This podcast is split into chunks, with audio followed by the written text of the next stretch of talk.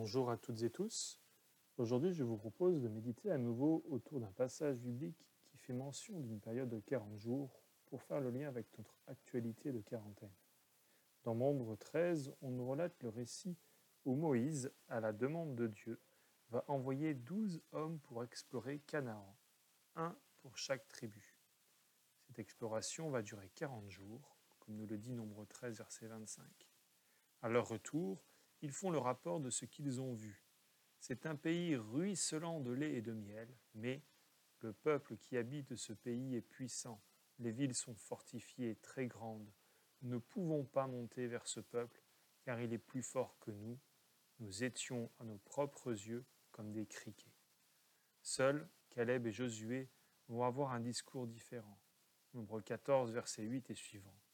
Si le Seigneur prend plaisir en nous, il nous fera entrer dans ce pays et nous le donnera. Le Seigneur est avec nous, n'ayez pas peur. J'ai l'impression que parfois Dieu nous invite à être explorateurs de nos propres vies. Avec Dieu, nous pouvons explorer et sonder nos vies. Au travers de ces promesses bibliques, Dieu nous fait voir toutes les belles choses qu'il veut entreprendre en nous, toutes les belles expériences qu'il veut nous faire vivre, combien il veut nous faire grandir.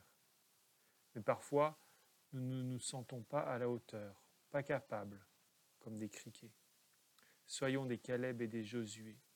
Le Seigneur prend plaisir à agir dans nos vies. Il est avec nous, n'ayons pas peur. Voilà ce que nous dit Philippiens 2, verset 13.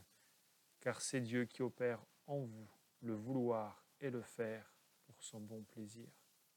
Qu'aujourd'hui, nous puissions avoir cette attitude de vainqueur à l'exemple de Caleb et Josué Dieu veut le meilleur pour nous.